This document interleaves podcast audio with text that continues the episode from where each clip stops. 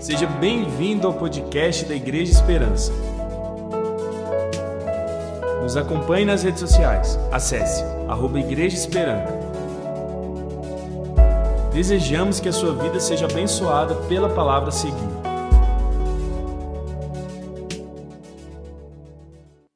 Salmo 90, verso 12. Palavra de Moisés nos traz um princípio muito importante para nós nesses dias. A vida na terra é limitada.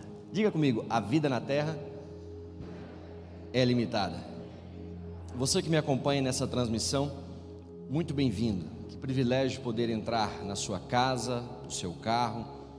Não sei onde você está, mas obrigado pela sua atenção e eu te peço, fique conosco até o final. Em especial, você que está participando dessa transmissão, que você perceba a boa mão de Deus estendida sobre a sua vida e que o Espírito Santo tenha liberdade de agir e mover as águas onde você está e que o milagre de Deus te alcance em nome de Jesus. Você que está aqui presente no prédio, eu quero te encorajar agora a pegar o seu celular e enviar o link da nossa transmissão, o canal nosso do YouTube, para os seus amigos, seus parentes, aquele grupo de família abençoado que você tem. Chama aquele povo desviado lá e diz: Olha, Deus quer falar com você, assiste aí, o pastor vai falar com você agora. E Deus tem uma promessa, Deus tem uma palavra, Deus tem algo a revelar e a trazer ao seu coração. Eu creio que nós estamos vivendo dias de milagres, em nome de Jesus, e temos profetizado, hashtag vai ter milagres sim. Nós temos levantado a voz para profetizar e declarar, hashtag eu tenho esperança. Com isso, ao trazer essa perspectiva, quando nos diz o Salmo 90, verso 12: ensina-nos a contar os nossos dias, para que alcancemos um coração sábio. Vocês podem ler comigo aqui na tela? Vamos lá? Juntos.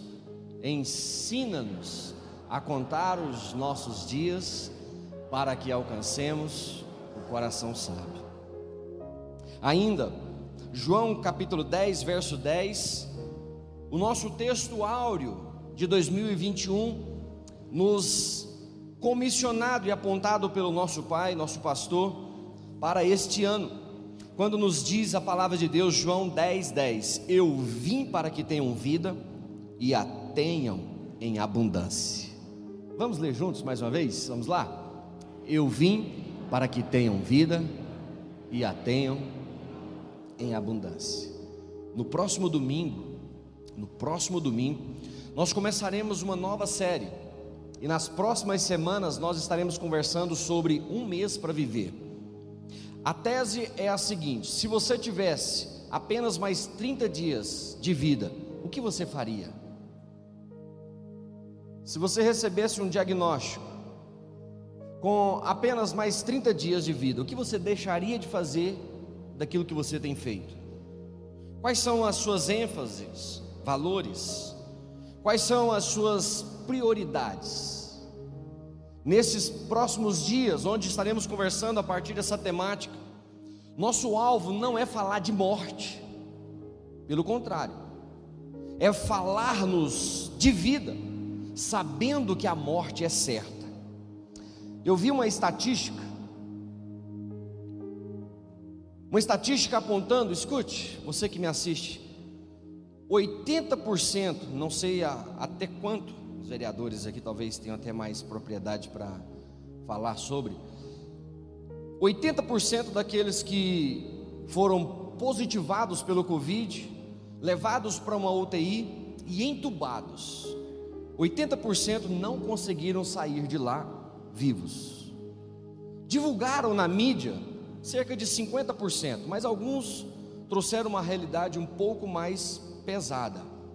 Que a mídia foi sugerida falar uma estatística um pouco mais amena para não assustar e apavorar tanto a população.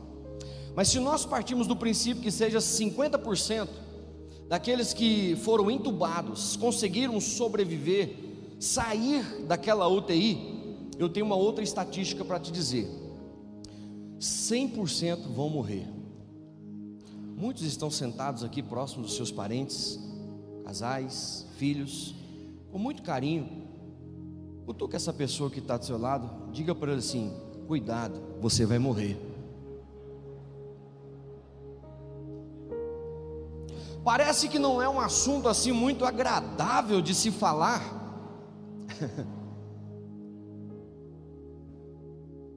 Deixa eu te ajudar a consertar aí. Vire para essa pessoa que falou e agora para você diga, então aproveite hoje para pagar a pizza para mim. Vai lá. Viu?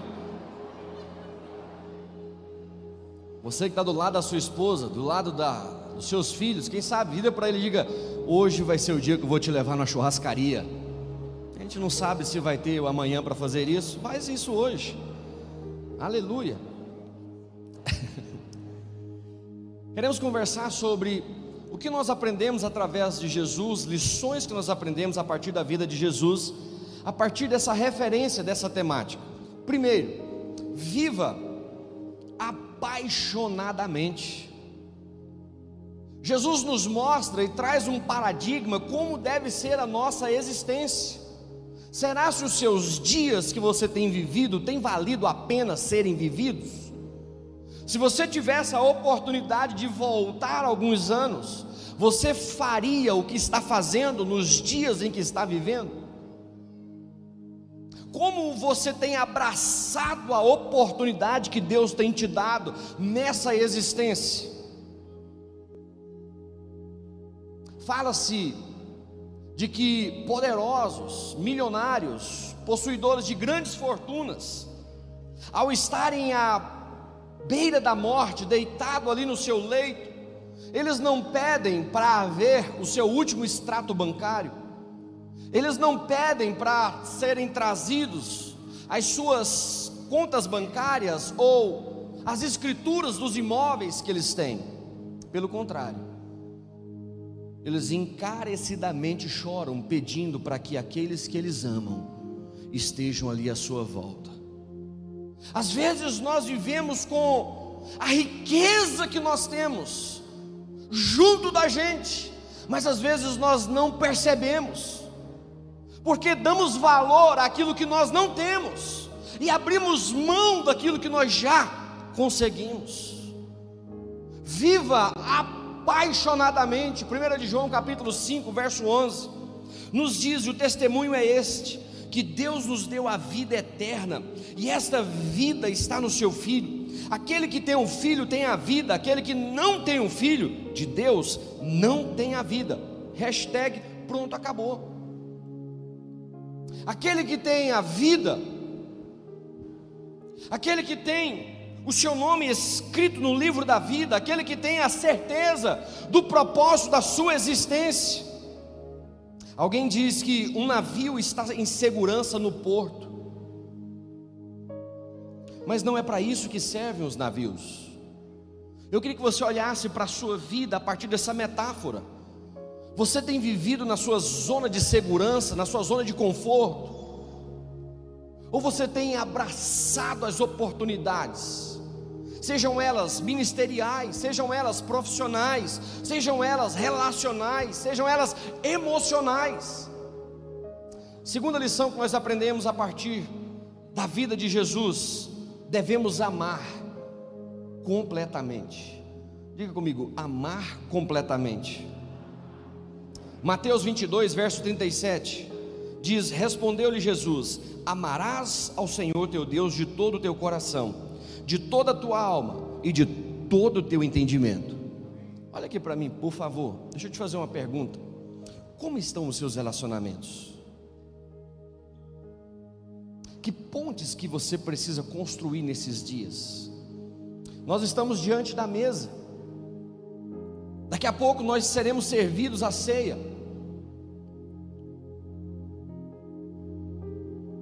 Daqui a pouco nós seremos presenteados com a oportunidade de trazer a memória a partir dos elementos.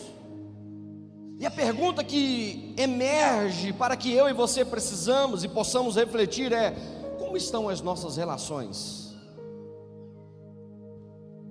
As pessoas sabem que nós amamos. Eu lembro de acompanhar um casal e eles estavam com muito problema no casamento. E a maior queixa da esposa era: ele não me ama. Ele não me ama. E a partir dessa definição que ela trouxe para o relacionamento, ela construiu todo o imaginário, todo o enredo e toda uma história. E ele, para se defender, também construiu na sua mente toda uma história. E eu lembro de estar sentado à frente daquele casal, e depois de ouvir ambas as partes, aquelas histórias que nunca acabam, eu perguntei: Mas qual é o problema de vocês? Ela de pronto já tomou frente e disse: Ele não me ama. Eu olhei para ele e disse: Você ama ela? Ele disse: É claro que eu amo. Claro que eu amo. Eu perguntei: Você já falou isso para ela? Claro que eu falei. Falei: Qual foi a última vez que você falou isso para ela? Ele disse: No dia que nós casamos, lá em cima do altar, eu olhei para ela e falei: Eu te amo. Já tinha mais de 10 anos o casamento. Às vezes nós amamos as pessoas e demos por certo de que as pessoas sabem que nós as amamos, porque um dia nós falamos. Com muito carinho, se você está ao lado de alguém especial para você na sua vida, sua esposa, seu esposo, seus filhos, quero te dar agora essa oportunidade de olhar para ele, olhar para ela e dizer: Eu te amo, viu? Talvez tem gente aqui que já está fazendo aniversário de casamento e precisa lembrar. Eu lembro quando eu casei, e esse ano, pela graça de Deus, nós vamos completar 22 anos. Uau! Eu lembro que quando eu casei, um dos meus amigos que foi convidado para ser padrinho, ele me disse, Ronim, ele me chamava de Ronim. Ele olhou para mim e disse: Ronim, você precisa lembrar sua esposa que você ama ela, viu? Eu falei, Amém. Ele disse, mas não é só lembrar, não. Você precisa falar para ela pelo menos cinco vezes por dia que você ama ela. Eu não sei se eu tenho conseguido falar cinco vezes por dia. Minha esposa está aqui? Olha lá, está escondida ali de trás. Eu não sei se eu tenho conseguido falar cinco vezes por dia, mas tem dia que eu consigo falar 15. Para ver se eu reponho os dias que eu fiquei sem falar. Mas na média eu tenho procurado me esforçar. Eis um grande desafio para nós nesses dias. O maior desafio do amor, escute, olha aqui para mim, e eu quero já caminhar para fechar. O maior desafio do amor não é amar. Basta a gente olhar para a cruz. O texto áureo da palavra de Deus nos fala que Deus amou o mundo de tal maneira. Quantos aqui creem que isso é verdade?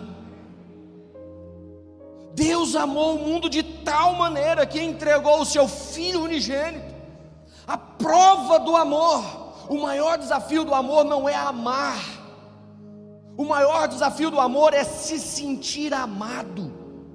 Deus amou, mas a maioria das pessoas não se sentem amadas. Por isso, nesses 30 dias, nós queremos encorajar você a lembrar as pessoas que você ama, que elas são amadas por você. Talvez nós vamos precisar mudar os nossos atos, nossos jeitos, Talvez a frequência com que nós nos relacionamos, ela não está recebendo. Vamos ter que mudar a frequência. Quem lembra daqueles rádios antigos? Você tinha que ficar girando ali para achar a frequência. E de repente, no mesmo número, entrava numa outra rádio. E aí você tinha que ficar ali caçando o jeitinho para pegar aquela frequência da rádio que você queria sintonizar. Terceiro princípio, lição que nós aprendemos com Jesus, devemos aprender humildemente. Filipenses 2, 5 nos fala: tende em vós o mesmo sentimento que houve em Cristo Jesus. Você pode ler comigo esse texto aqui na tela?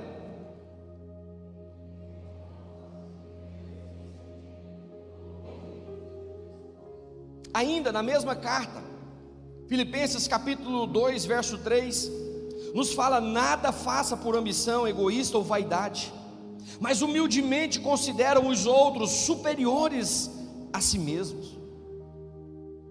Eis um grande desafio para nós, como igreja, estabelecermos essa base para que as nossas relações sejam construídas a partir da honra ao outro.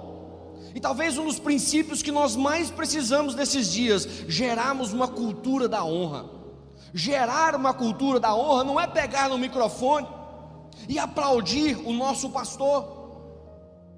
Na celebração última, das 17, ele deu um testemunho da imensa quantidade de mensagens que ele recebeu hoje, dizendo e parabenizando, aferindo o amor, certificando e o honrando. Mas amanhã, será que ele vai receber a mesma quantidade? Você já teve essa experiência? No dia do seu aniversário, o Facebook lembrou, gente que você nem sabia que existia, de repente começa a te mandar mensagem. Gente que você nem sabia que estava vivo ainda, começa a te lembrar, mandar cumprimentar você.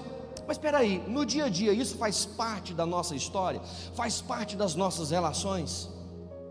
Como igreja, a partir desse ambiente da ceia, construímos um relacionamento onde nós queremos que o outro cresça, aplaudimos o sucesso do outro e não trabalharmos para ver o insucesso do outro. Eis um grande desafio em que nós precisamos gerar como igreja nas nossas relações desenvolvendo. Alguém diz: faça grandes coisas para Deus e espere grandes coisas de Deus. Eu quero encorajar você nesses dias a dar passos de fé para a fé. Talvez existem coisas na sua vida que precisam ser resolvidas e que serão resolvidas apenas a partir do momento que você estiver um coração ensinável Lembro de um outro momento em que eu e minha esposa estávamos assentados numa padaria.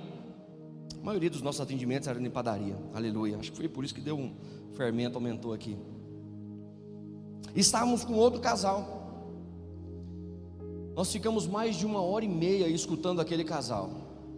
Cada um falando dos seus problemas, cada um falando dos seus problemas, falando dos seus problemas e justificando os seus problemas. Depois de uma hora e meia, já tinha tomado não sei quantos café, não sei de quantos pão que eu já tinha comido, escutando eles. Eu disse: Espera aí, posso falar agora? Não, pastor, deixa eu acabar de falar. Não, então agora eu vou falar. Vocês estão dispostos a nos ouvir? Porque até agora só eu e a minha esposa que temos ouvido vocês. Vocês sabem o que precisam para resolver os problemas de vocês? Sabemos. Então por que vocês estão aqui comigo? Vocês já sabem o que precisa ser feito, mas não querem fazer.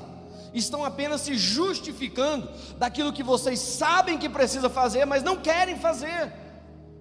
Para que vocês estão agora tomando o meu tempo? Para que vocês estão agora aqui simplesmente jogando sobre nós a culpa que é de vocês, para acharem um, alguém que esteja associado com vocês? Não, não, não. Eis um grande desafio que nós precisamos, a partir do princípio do aprendizado. Ser cristão é alguém que é ensinável. Eu preciso te fazer essa pergunta: tem quantas ceias que você participa? Quantos cultos você já participou na sua vida? Você consegue fazer umas contas aí rapidinho? Tem quantos anos que você é crente, que você frequenta a igreja? Mais uma pergunta. Qual foi a última coisa que você aprendeu? Tem gente que está andando hoje com aquilo que ele aprendeu de 50 anos atrás. Tem 50 anos que ele não aprendeu mais nada. Ele está vivendo só para manter o que ele aprendeu lá atrás. Ele não consegue aprender algo hoje. Não estou falando de desaprender o que aprendemos, mas a cada dia nós somos ensinados pelo Espírito Santo ensinados por Deus a avançar e construir as nossas relações, construir a nossa vida, desenvolver-nos como igreja do Senhor. Para isso, nesses dias nós somos convidados a sentar aos pés do Mestre e receber palavras de vida. Eu quero profetizar na sua vida em nome de Jesus. Você que me acompanha nessa transmissão, eu quero declarar em nome de Jesus que os melhores dias de suas vidas ainda estão por vir. Você que é casado, quantos aqui são casados? Levante as suas mãos por fé, com coragem, ousadia. Eu quero declarar em nome de Jesus que o seu casamento ainda não chegou na melhor fase, ele vai chegar na melhor temporada ainda, em nome de Jesus. Ontem, anteontem, eu conversava com a minha esposa dizendo algumas coisas sobre quando nós casamos. Quase 22 anos atrás, eu dizia para ela: parece que agora está bem melhor do que era antes. E olha que antes era ótimo. Eu quero profetizar e chamar a existência. Quantos aqui já são pais biológicos? Já têm filhos? Levante a sua mão se você já tem filhos biológicos. Eu quero profetizar na sua vida em nome de Jesus. Que os seus filhos trarão alegria para você mais do que você já teve. Em nome de Jesus. Eu quero declarar sobre a sua vida, você que é solteiro, quantos aqui ainda são solteiros? Levante a sua mão com fé e ousadia, olha em nome de Jesus. Quem sabe esse ano você vai ser pedido em casamento. Eu quero declarar, em nome de Jesus, Deus não te fez para viver sozinho. A Bíblia nos fala que Deus faz com que o solitário habite em família. Eu quero profetizar em nome de Jesus que Deus vai suprir as suas necessidades, sejam elas emocionais, físicas, espirituais. Deus vai levantar pessoas. Eu quero declarar sobre você, empresário, empreendedor. Quantos aqui são empresários, empreendedores, autônomos? precisando, quem sabe, de um emprego. Levante a sua mão, eu quero declarar na sua vida, em nome de Jesus, que nesses dias você vai receber um download dos céus para implementar novas ideias. O Espírito Santo vai soprar sobre a sua mente, trazendo novas revelações, novos produtos, novas estratégias de mercado. Para isso, nós precisamos ter um coração ensinável. Eu quero declarar para você que é empregado, em nome de Jesus, você que é funcionário, talvez funcionário público, que você seja, em nome de Jesus, a representação dos céus lá onde você trabalha, e que as pessoas possam olhar para você e dizer: tem alguma coisa diferente com você. José é um paradigma para nós nesses dias, mesmo quando submetido à escravidão, mesmo quando levado ao calabouço, aquela prisão a Bíblia nos fala que lá o Senhor era com ele e ele prosperava. Eu quero profetizar na sua vida, em nome de Jesus, que nesses dias você vai ter um coração ensinável para aprender do Senhor, para prosperar nessa terra, em nome de Jesus. Quarto e último princípio que nós aprendemos a partir da vida de Jesus. Se segura aí na sua cadeira. Devemos partir corajosamente. Jesus sabia que em Jerusalém lhe aguardava a cruz e a morte. Paulo sabia que em Roma lhe era aguardado a sua sentença final. Mesmo sabendo que ali seria o lugar da sua crucificação e da sua morte, Jesus não hesitou de marchar para aquele lugar mesmo sabendo que ali seria o lugar da sua vergonha, da sua humilhação, do seu abandono, Paulo não hesitou de cumprir o seu propósito. Eu quero encorajar você nesses dias, eu quero encorajar você nesse tempo, a se levantar, a se ajeitar na sua cadeira,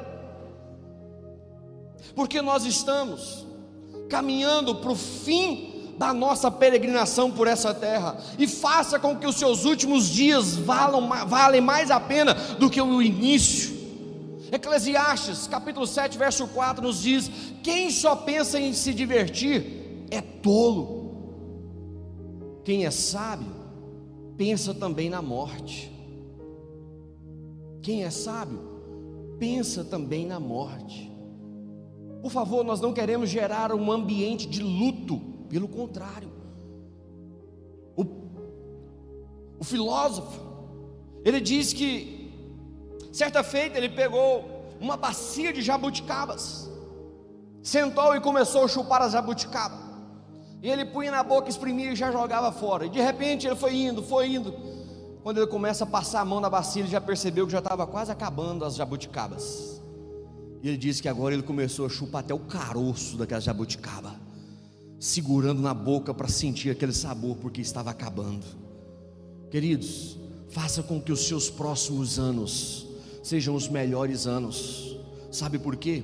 Porque a morte não é o fim da nossa existência, pelo contrário, a morte é só uma transição para a realidade da vida que nós já temos. A eternidade não será um prêmio de consolação e bom comportamento que você receberá ao findar da sua vida aqui na terra, pelo contrário, A sua salvação não será validada pelo seu comportamento. A sua salvação e a vida eterna, ela será a partir do sacrifício de Cristo Jesus na cruz do Calvário. Por isso nós podemos nesses dias nos levantar e reconhecer, como Paulo diz: a morte para mim é lucro, porque ao fechar os meus olhos aqui na terra estarão abertos para a eternidade. Queridos, não viva como se você estivesse morrendo, mas se levante para viver, mesmo não sabendo o dia da sua morte. Eu quero encorajar você a se levantar agora em nome de Jesus. Eu quero declarar e encorajar você nesses dias, abraçar e assumir este compromisso. Se você tivesse apenas mais 30 dias de vida, o que você faria? Qual legado você tem deixado para as pessoas que você ama e conhece? Qual inspiração você tem transferido para aqueles que estão à sua volta? Pastor Romeu nos diz algo muito especial, muito importante, de que vale, de que vale, diante de um caixão, colocar centenas de coroas, flores, pagar um caixão caríssimo, se em vida nós não honramos aquela pessoa, nós não a demonstramos o quanto amamos. Termino contando uma história de um jogador em Belo Horizonte. Talvez você já ouviu essa história. Um jogador muito caro, muito rico, muito, muito dinheiro. A sua mamãe faleceu. Um certo pastor foi com ele no velório da sua mãe.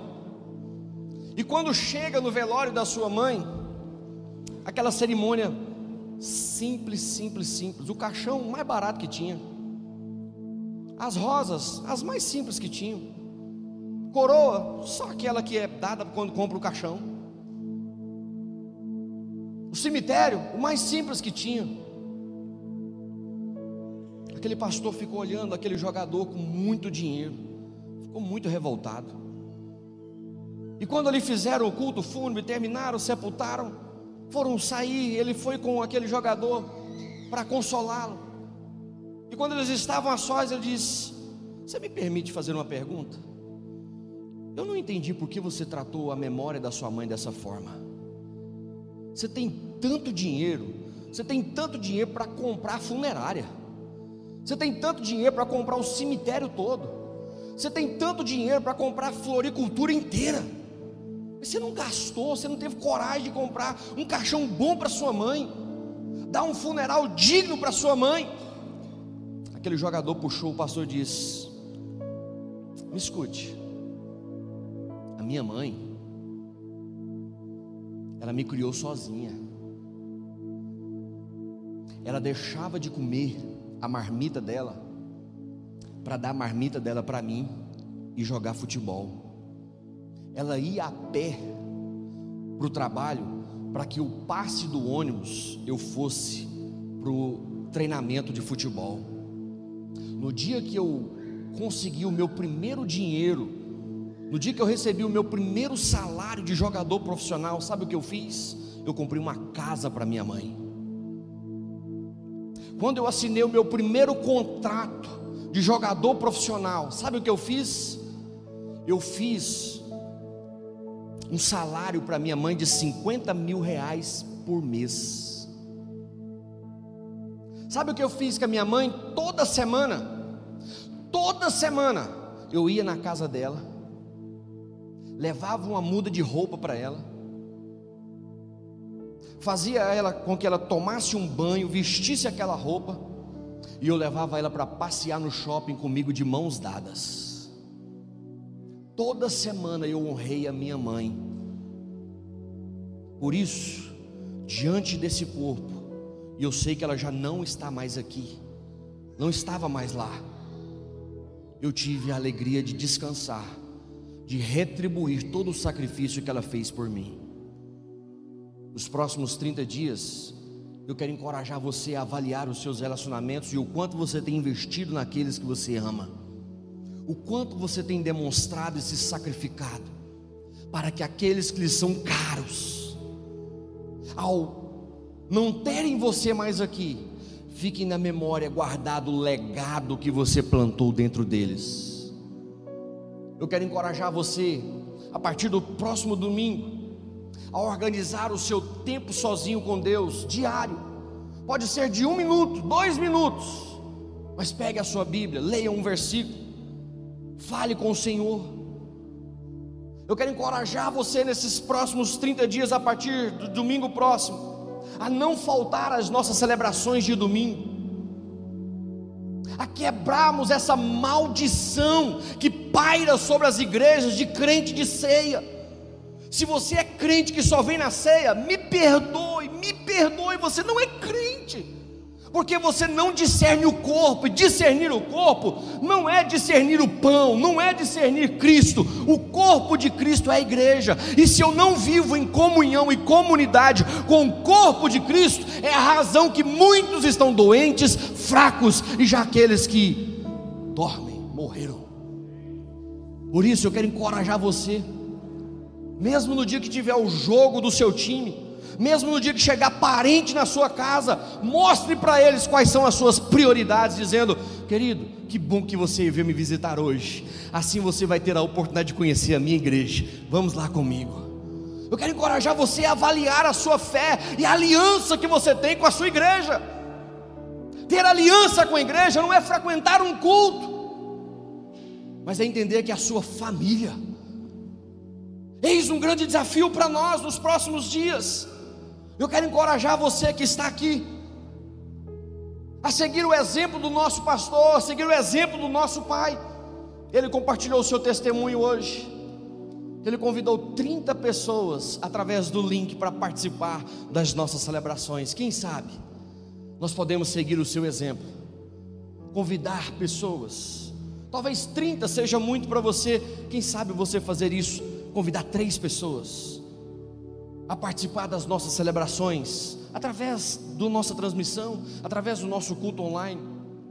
Para terminar, eu quero encorajar e desafiar você, a partir dos próximos 30 dias, assumir um compromisso de Jesus com a fidelidade nos dízimos e generosidade nas ofertas.